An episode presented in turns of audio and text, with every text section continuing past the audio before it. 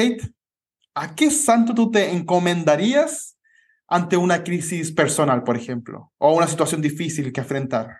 Pero José, ¿qué hombre eres? Tú vas primero por un santo, a lo mejor es una santa. Bueno, un sante. yo soy mala. Eh, yo me encargaría a Santa Clara. Porque tiene las cosas claras en la mente. Claro, porque yo soy muy clara. No, porque mm, cuando hice mi confirmación teníamos que leer todas las vidas de muchos santos y a mí me gustaba su vida y siento que me va a seguir protegiendo como me ha protegido a llevarme a, a todos mis trabajos. Por eso creo que ella me ayudaría. ¿Y tú?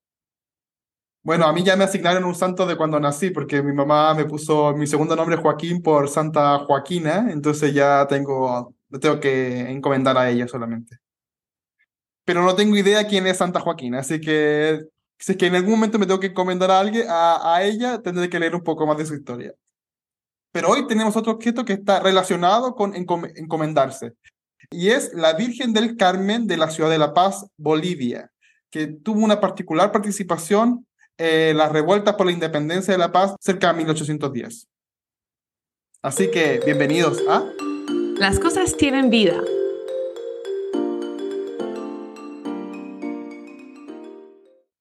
Este es un podcast semanal en el que hablamos sobre un objeto histórico con la investigadora que lo estudia. Y esta semana tenemos la suerte de contar con Victoria Rodríguez Docampo.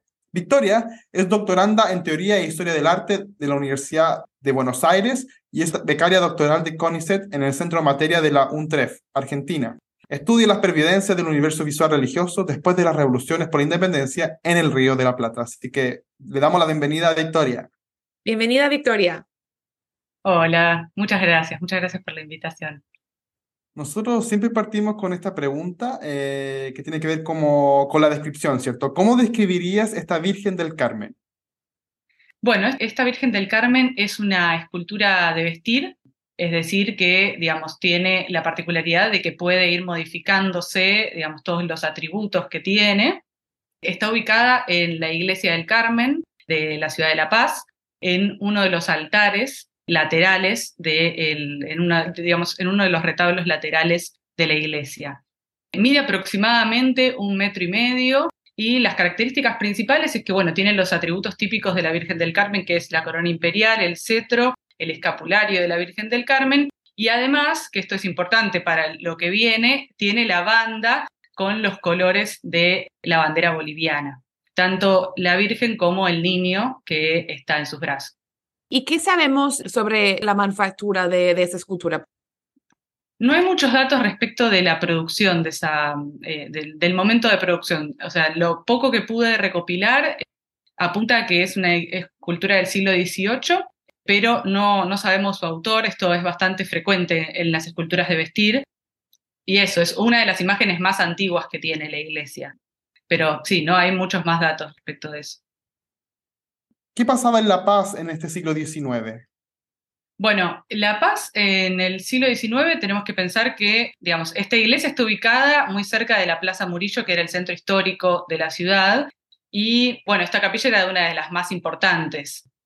A su vez, La Paz, en, el año donde yo me concentro, que es en 1809, en la parte, digamos, en el periodo tardocolonial, es uno de los centros neurálgicos de las primeras gestas revolucionarias del siglo XIX. Esta gesta en la que yo me centro, que es la de julio de 1809, es una gesta fallida, porque finalmente la independencia de Bolivia va a ser mucho después, más de una década después, pero tanto La Paz como Chuquisaca van a ser dos grandes núcleos de enfrentamientos por estas primeras primeros enfrentamientos revolucionarios que en ambos casos van a ser fallidos.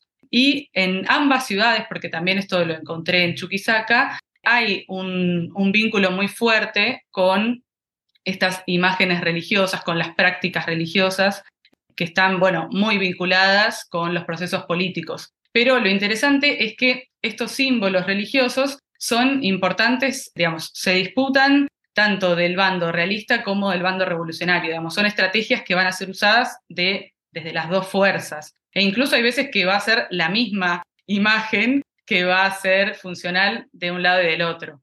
Esto también es bastante similar a lo que sucede en las guerras de la independencia al norte del territorio actual argentino o también en Chile, hay, hay casos similares. Y por eso, ¿qué rol tuvo esta Virgen dentro de esta revolución en, en, La Paz? Bueno, en realidad todo empieza porque el día en que es como este primer estallido de revolucionario en La Paz es el 16 de julio de 1809, que es el Día de la Virgen del Carmen. Entonces, los diarios de la época, yo empecé a recopilar algunas fuentes, hablan de que los revolucionarios aprovecharon un poco el tumulto de la procesión de la Virgen del Carmen para tomar determinados puntos estratégicos, como por ejemplo el cuartel y, el y la casa del gobernador, que bueno, tanto el gobernador como el obispo fueron apresados ese día. Entonces, por un lado, hay algo de practicidad, ¿no? De, bueno, elegir un momento de desorden general para tomar el poder, pero por otro lado, después los revolucionarios rápidamente, porque la revolución es el 16 de julio y el 30 ya hay un testimonio de un cura que dice que ya se hace una procesión y se la nombra como patrona de las armas a la Virgen del Carmen. O sea que, digamos, en ese momento es exitoso, digamos, esa toma de la ciudad, entonces se vincula directamente el éxito de la revolución a la protección de esa Virgen, ¿no? Tú hablaste un poco del caso de Chile, eh, donde hay una disputa entre la Virgen del Rosario, que es más realista, y la Virgen del Carmen, que es más patriota. ¿Sucede lo mismo en La Paz o, o se disputan la misma imagen? En este caso se disputan la misma imagen. De hecho, lo, que yo, digamos, donde yo me centro es en algunos relatos que son posteriores cuando la revolución ya cae. O sea, el, el ingreso de Goyeneche a la ciudad de La Paz es en noviembre de ese año, de 1809, y al año siguiente, en mayo, vuelve el obispo, que este obispo es un personaje bastante particular, hay mucho escrito sobre él. De hecho, de los seis volúmenes que hay de documentos editados sobre esta revolución, uno es exclusivamente de ese obispo, porque tiene muchas acusaciones de todo tipo. Entonces él hace mucha defensa de todo lo que hizo y relato de todo lo que hizo. Y gracias a eso es que se puede como tomar algunos de estos puntos sobre eh, la disputa sobre la Virgen. Y lo que él dice es que cuando vuelve a La Paz en mayo de 1810, vuelve y encuentra a la Virgen profanada por los revolucionarios y que le devuelve, le restituye la corona imperial y el bastón y el cetro. Pero después, una fuente de unos años después lo que dice es que en realidad los revolucionarios cuando toman la paz, lo que hacen es sacarle la corona y el cetro y en, lugar de eso le ponen un gorro bicornio y el bastón de mando del ejército. Que de hecho es curioso porque este, este autor, que, eh, que es un bibliófilo muy famoso del siglo XIX en La Paz, que es Rosendo Gutiérrez, lo que dice es que ese, digamos, ese atributo del gorro, del gorro bicornio es el emblema de la libertad y el emblema de la república, lo cual es raro porque en general nosotros asociamos el gorro frigio a la república, ¿no?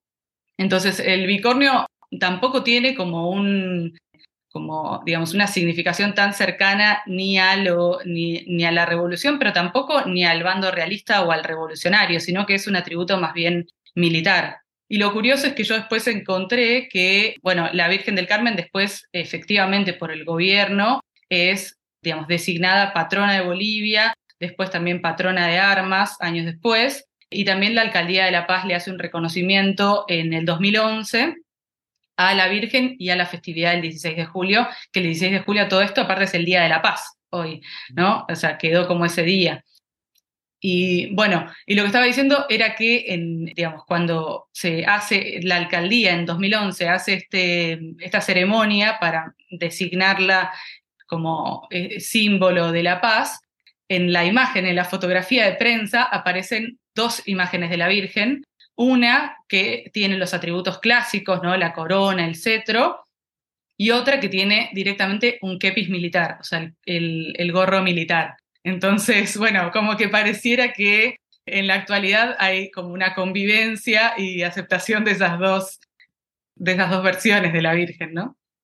Sí, eso es súper curioso, ¿no? De pensar que, que siga ella en este doble rol. Y por eso, ¿qué pasa un poco más allá de, de 1810, ¿no? Porque si el, la revolución está fallido, pero luego ella vuelve a ser, ¿no? La patriota de, de Bolivia, hay creo que un poco más tensión que no, aún no, no lo conocemos.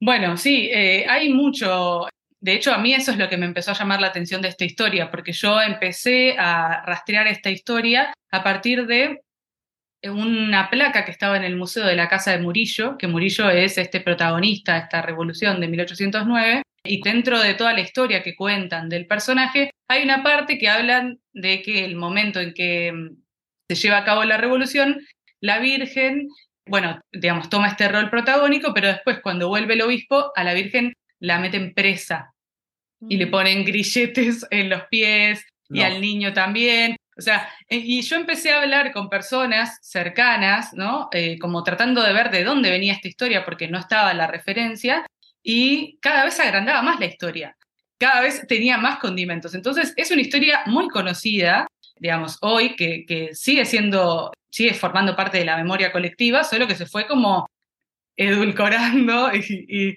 digamos, eh, agrandando lo cual me parece mucho más interesante porque también es muy difícil encontrar que estas historias que nosotros en general estudiamos ¿no? del pasado sigan teniendo un arraigo en el presente tan vívido, ¿no? Y bueno, y finalmente lo que pude encontrar es esto que les contaba. O sea, más que nada, la disputa se centraba en estos atributos que se le que digamos que son retirados de la imagen y reemplazados por otros pero no, no mucho más, digamos, digamos, sobre todas estas historias de que la meten presa. También eso es un poco engañoso porque las iglesias en estos momentos, cuando fue todo el, momento de la revolución, funcionaban también como espacios de reclusión. Entonces, digamos, no que la metan presa o en, capilla, digamos, lo que se puede decir, es como, bueno, quizás que estaba alojada en algún espacio retirado de esa, de esa iglesia al igual que muchos de los revolucionarios que también los recluían ahí. Sabemos que fue, que fue una revolución fallida, pero posteriormente, en, eh, cuando sí eh, la independencia fue un hecho, ¿se festejó esta, esta virgen o, quedó relegado? O sea, que ¿fue tomado como un, retomado como un símbolo o se prefirieron otros símbolos en ese momento? Sí, no, no, no pude encontrar datos respecto de esto, de que se haya vuelto a esa imagen como ese símbolo, no. Y, actualmente la procesión, porque finalmente la nombraron patrona hace poco, entonces hay como una recuperación, ¿cierto?, de su, de su tradición. ¿Actualmente la, la, la procesión es importante? Sí, es muy importante. De hecho, el 16 de julio es un día que casi, las, sobre todo en la ciudad de La Paz, toda la ciudad está transformada con los colores de la paz eh, y es una fiesta que, donde lo cívico y lo religioso están muy imbricados, es muy difícil de separarlos. De hecho, este último año hubo todo un calendario que toda, digamos, toda la semana previa hubo un montón de eventos y estaban mezcladas procesiones con inauguraciones de obras en la ciudad, con fiestas. Es súper importante. Y una cosita que quería aclarar, que la, designan patrona en realidad a, mediados del siglo XIX. Pasa que acá lo que hace la alcaldía es designarla, eh, es un poco largo, pero patrimonio cultural, material, inmaterial, histórico y religioso a la imagen de la Virgen y a la festividad. Es como un título enorme. Pero bueno, sí, ya era reconocida desde ese momento y, quedó muy asociada. Pasa que, bueno, también tiene un culto muy importante en, esa localidad, en La Paz. Como podría pensarse que en Chuquisaca quedó muy arraigado el culto a la Virgen de Guadalupe, de la, de Sucre, ¿no? Yo quería saber cómo se difunde fuera de La Paz. sé que nos has dicho que, que centralmente este, este, culto está en La Paz, pero como si hay copias, pinturas, si hay estampas o cómo se difunde ahora actualmente su imagen. Sí, hay muchísimas imágenes, mucho más recientes, por supuesto. De hecho, hay una escultura de grandes dimensiones en, en el alto. No sé en qué técnica está hecha, pero sí, ya son como técnicas mucho más modernas eh, digamos, contemporáneas. Y también gran parte de las iglesias que hay en el Alto son mucho más recientes, o sea, porque, bueno, el Alto em, empezó como ciudad, se reconoce como ciudad hacia finales, las últimas décadas del siglo XX. Entonces, bueno, a partir de ahí tuvo un crecimiento enorme, pero, pero sí hay, hay un culto muy importante. ¿Y, ¿Y, qué atributos tiene la Virgen en esas copias? No, tiene los mismos atributos clásicos, sí se le suman esto que les decía, como algún, algún detalle que la vincula con la bandera de Bolivia o los colores de La Paz, pero no, hay veces que en algunas estaciones de policía, digamos, de las comisarías, digamos, como le diríamos acá, eh, hay alguna imagen en la, en la entrada que esa sí tiene los atributos estos que les decía, el kepis militar, por ejemplo, y su manto es verde oscuro. Pero, pero más allá de eso, después no tiene, o sea, no vuelve a aparecer ni el bicornio, ni eh, el gorro frigio, que son estas cosas que estaban en disputa en el 19. Menos mal, porque encuentro horrible ya, el bicornio sería ya. ¿Y, y, cómo es la devoción actual de esta Virgen del Carmen? ¿Hay gente que le va a pedir cosas? Eh, ¿Cómo funciona? Bueno, sí, sigue teniendo un poder muy importante en la actualidad. Por ejemplo, hace poco vi en, la prensa paseña que un funcionario del gobierno fue a pedirle su aval para el pedido de un crédito al Banco Internacional. Y hay fotos del funcionario ahí lleno de fotógrafos alrededor y él enfrente del retablo de la Virgen. E incluso también hay imágenes muy importantes en la parte del alto, digamos, en las afueras de La Paz también. El culto está creciendo muchísimo. Por lo poco que pude hacer breves entrevistas ahí cuando estuve por allá.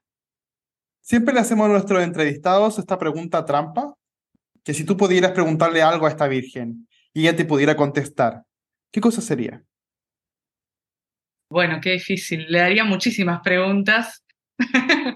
Yo creo que así como hay un montón de diarios de, en esta época, ¿no? De distintos testigos, de curas, de realistas que, que narran, yo quisiera el diario de la Virgen. Quisiera ver bien cómo vivió todos esos días y también cuál, cuál de sus atributos prefiere, ¿no? Sí, sería muy interesante tener todo a lo mejor el gorro y me muero yo mismo ahora. Puede ser, quizás nos sorprendemos. Y, y para finalizar, ¿podrías recomendarnos una referencia bibliográfica para seguir estudiando este, esta Virgen? Bueno, en realidad un primer avance de este trabajo lo presenté en un congreso recientemente en Cusco, el Congreso Cruzando las Américas, Artes y Ideas en Movimiento, y estoy, digamos, escribí un artículo al respecto y que actualmente está en evaluación y espero que pronto salga a la luz. Bueno, muchas gracias por este interesante objeto, Victoria. Sí, gracias, Victoria. Bueno, no, muchas gracias a ustedes, un placer. José, después de esta conversación con Victoria, ¿qué has aprendido? Como las múltiples formas de una figura que va cambiando históricamente. O sea, como uno muchas veces ve las imágenes religiosas como algo en un tiempo tal vez más divino, como eterno, pero a veces el, solo la, el accionar de las personas o que las personas tomen ventaja en un momento específico de su trayectoria, como esta procesión que fue una excusa para poder asaltar el cuartel general, transforman toda la imagen y, y adquieren nuevas características, ¿cierto? No solamente físicas, visuales, eh, de vestimenta, sino también como significado, ¿cierto? Como nos mostró la historia. Sí, y también de pensar que, que esas imágenes como la religión sí era importante para ambos lados. Ella nos contó de que ambos lados intentaban utilizar este Virgen la misma en esta pelea y de pensar nosotros como a veces pensamos en revoluciones como secularmente, que no, que no tiene nada que ver con la religión, pero como hemos visto, la religión era tanto una excusa para tener el primer golpe y también una pelea constante entre ambos, ambas partes. Sí, así que bueno, muchas gracias por haber escuchado este episodio hoy. Para que vean esta hermosa imagen de la Virgen del Carmen de La Paz, pueden revisar nuestro Instagram. Las cosas tienen vida. Y ojalá que nos puedan escuchar en nuestro próximo episodio. Nos vemos. Nos vemos. Chao.